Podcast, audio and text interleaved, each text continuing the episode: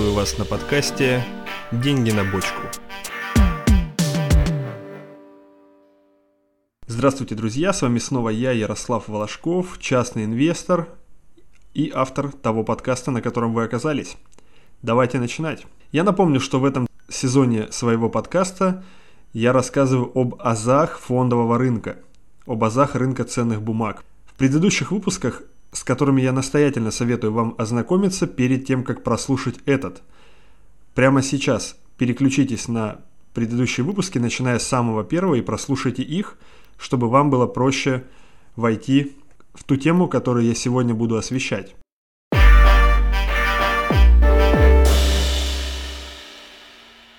Итак, в предыдущих выпусках я уже рассказывал, что такое рынок, что такое фондовые и финансовые рынки, чем они отличаются, кто на этих рынках акторы, что они делают, какие у них роли, о том, как поставить инвестиционную цель, это супер важно, и рассказывал также о привычках успешного инвестора, которым каждый из нас, я уверен, является.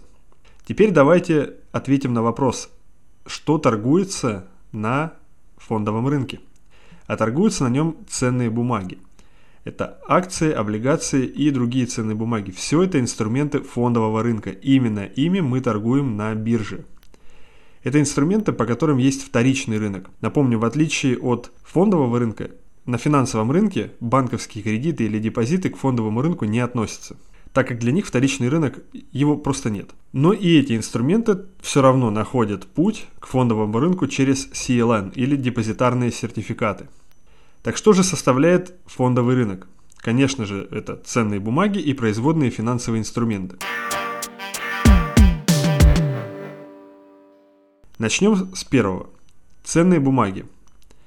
В широком смысле ценные бумаги – это специальным образом оформленные документы, которые подтверждают право на реальные активы. Этими активами могут быть доли в компаниях, деньги, земля, недвижимость и так далее. К примеру, Акции – это доля в компании. Могут быть облигации на ипотечные кредиты. Может быть биржевой фонд на недвижимость. Это все ценные бумаги, которые подтверждают ваше владение активами в том или ином виде. Причем ценные бумаги могут выпускаться как в документарной форме, буквально в бумажной, так и в бездокументарной форме, в виде записи на счете.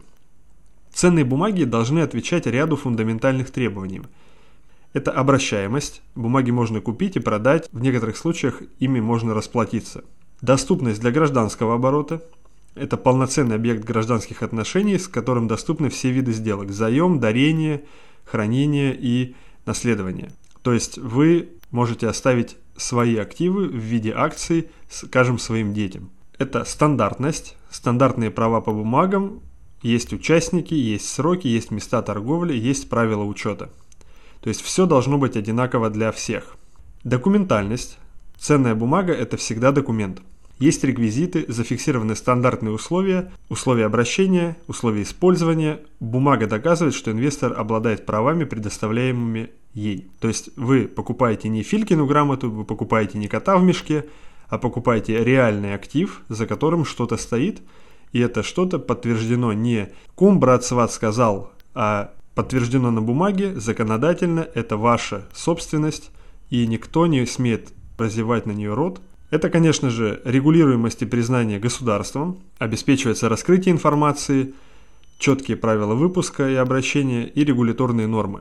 Я уже в одном из своих предыдущих подкастов рассказывал, что в России, к примеру, Центральный банк за всем этим наблюдает и следит, чтобы никто не тянул на себя одеяло, никто никого не обманывал, а все было по закону. А, скажем, в Штатах это комиссия по ценным бумагам и биржам. Следующий критерий – рыночность. Ценная бумага – это особый товар, имеет свой рынок с присущей ему организацией и правилами работы. Раскрытие информации – это фундаментальный фактор, инвесторы, входящие на рынок, должны иметь равный доступ к информации. То есть про любую компанию, в которую вы хотите проинвестировать, чьи акции вы хотите купить, вы можете найти информацию о ее финансовом состоянии, о ее операционных показателях, то есть как она торгует, сколько чего она выпускает. Это все супер важно, этим всем я занимаюсь, к примеру, и рассказываю в своем телеграме, в своих видео.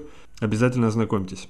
Все ссылки в описании к подкасту. Следующий пункт – ликвидность. Это способность к тому, что вы можете превратить свой актив в деньги, то есть продать, и на него найдется покупатель. Пункт риск. Разумеется, есть возможность потерь, связанных с инвестициями.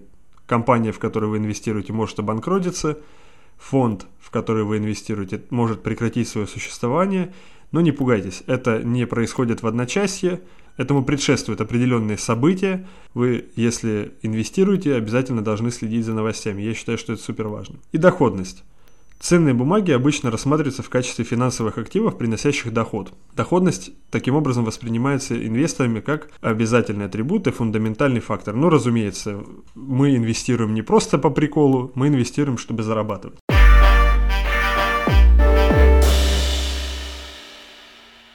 Итак, бумаги бывают долевыми, а бывают долговыми. Первые подтверждают право совладения. К таким относятся акции, и паи. Долговые бумаги подтверждают отношение займа между сторонами. Право держателя бумаг на возврат средств в установленный срок и с оговоренной ставкой процента. Это облигации, векселя, чеки, депозитарные и сберегательные сертификаты. Основа фондового рынка – это эмиссионные ценные бумаги которые выпускаются однородными сериями. Бумаги, входящие в состав одного выпуска, обладают одинаковыми условиями, одним государственным регистрационным номером. Такая стандартность сильно облегчает проведение сделок с ними. Эмиссионным ценным бумагам относятся, к примеру, акции, облигации, а к неэмиссионным чеки, депозитные сертификаты, закладные и так далее. Ценных бумаг на рынке обращается огромное множество, при этом у каждого выпуска есть свой уникальный код, позволяющий однозначно идентифицировать ту или иную бумагу. Наличие такого кода позволяет избежать путаницы, связанной с тем, что у компании может быть несколько выпусков, то есть она выпускает, ну, серию облигаций, выпускает их, может, до, до бесконечности может выпускать, сколько угодно. Но при этом у них может быть разная доходность, разные условия погашения, поэтому у каждой бумаги есть свой код, по которому вы можете ее идентифицировать. Вот такие у нас обращаются на фондовом рынке ценные бумаги. Кратко пробежимся по ним. Акции, и паи – это долевые бумаги. К примеру, вы владеете долей в компании, а акция – это, я настаиваю, не хрен знает что, которое непонятно почему растет в цене. Это ваша доля в бизнесе. Пусть очень маленькая, но тем не менее доля. И облигации и различные другие долговые инструменты. Это деньги, которые вы дали в долг компании на определенных условиях. На условиях доходности, на условиях возврата долга. Здесь обозначу короткий но очень важный момент. Право долга приоритетно, то есть в случае, если компания банкротится, приоритетным правом на ее активы обладают ее кредиторы, то есть те, кто дает деньги в долг компании. И только следом идут акционеры. Поэтому для безопасности я настаиваю, вы обязаны иметь в своем портфеле и то, и другое. Именно об этом я рассказываю в своих постах, в Телеграме, в своих видео, поэтому обязательно знакомьтесь. В следующей части этого подкаста мы поговорим с вами про производные финансовые инструменты.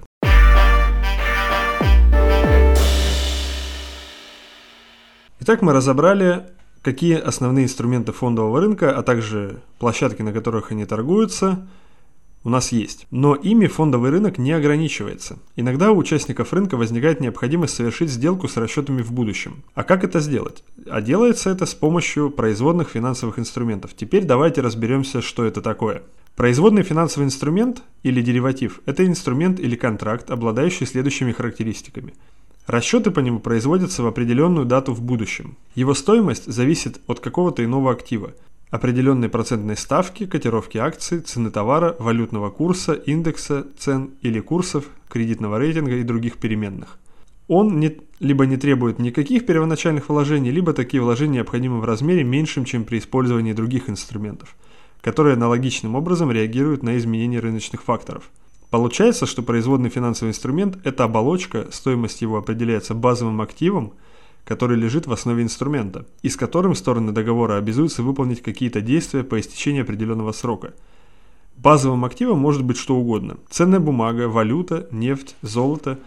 Вариантов масса. Например, купив форвардный контракт на нефть, мы договариваемся о покупке нефти в будущем по какой-то конкретной цене – при этом цена дериватива и цена базового актива далеко не всегда совпадают, и изменение их цен не всегда происходит одновременно в одном направлении. Поскольку расчеты по инструментам отложены на определенный срок, рынок деривативов называется срочным рынком, а обычный рынок, где проходят сделки с ценными бумагами с расчетами здесь и сейчас, обычно в пределах трех дней, называется спотовым рынком. Производные финансовые инструменты часто используют для хеджирования, то есть страхования стоимости.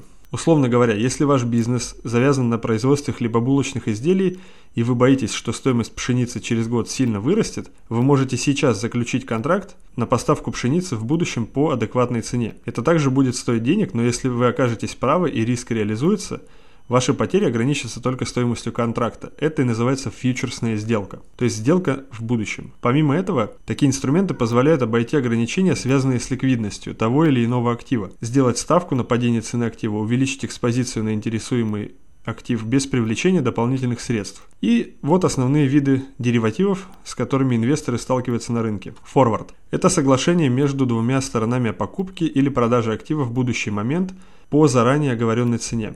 Исполнение условий форварда обязательно, как для покупателя, так и для продавца. Фьючерс – это по большому счету то же самое, что и форвард, но этот тип контрактов обращается на бирже, и условия по нему, соответственно, стандартные. Опцион – это договор, представляющий право. Право, но не обязательство – покупателю или держателю опциона продать или купить базовый актив в будущем или в течение определенного периода, времени по заранее оговоренной цене. Опционы на право покупки актива называются опционами call, на право продажи put. При заключении договора держатель опциона выплачивает продавцу премию, приобретая таким образом право исполнения опциона в момент истечения его срока или раньше, в зависимости от условий контракта. И swap это договор об обмене денежными потоками на заранее установленных условиях. Например, процентный своп позволяет обменять процентные платежи по фиксированной ставке на платежи, рассчитанные по плавающей ставке. А валютный своп позволяет обменять основную сумму долга и процентные платежи в одной валюте на потоки в другой валюте. Это то, что касается производных финансовых инструментов. Теперь скажу вам свое мнение о них.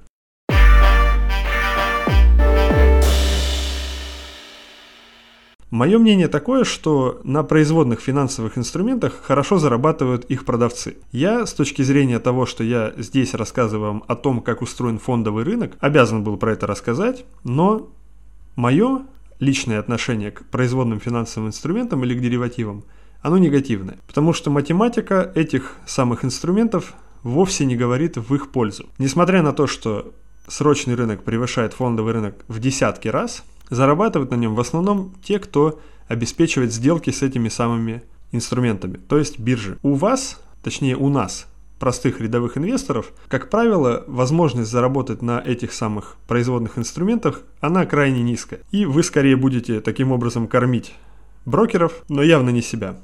К тому же на таких инструментах, как опционы, потери могут быть абсолютно неконтролируемы. То есть вы, заключая сделку на одну сумму, можете буквально потерять в 10 раз больше на изменении рыночной конъюнктуры. Поэтому я, к примеру, производными финансовыми инструментами не торгую в принципе. Я не совершаю сделок с фьючерсами, опционами, не торгую с плечом, а торгую только лишь расчетами так называемыми здесь и сейчас.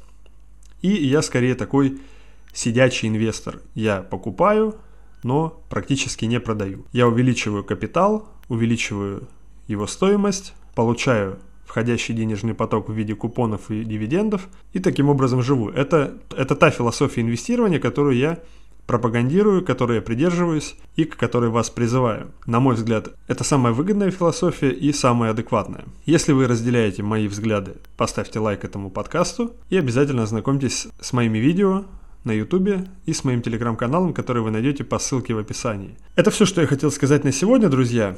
Призываю вас послушать обязательно все предыдущие выпуски. В следующих выпусках мы с вами продолжим тему инвестирования обязательно. И я буду рассказывать о индексах, о биржевой информации, о том, как этим всем пользоваться. И до новых встреч, друзья. Всем добра, удачи и удачных сделок.